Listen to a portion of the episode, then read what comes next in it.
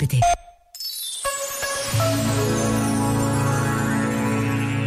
Somos livres, é verdade. Está nas nossas mãos construir a nossa história, fazer opções. Mas, como dizia uma personagem famosa da literatura alemã, na realidade, só o primeiro ato em nós é livre, porque esse ato condiciona todos os outros que se lhe seguem.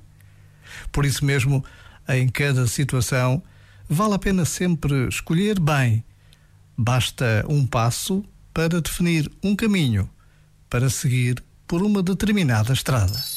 Este momento está disponível em podcast no site e na app.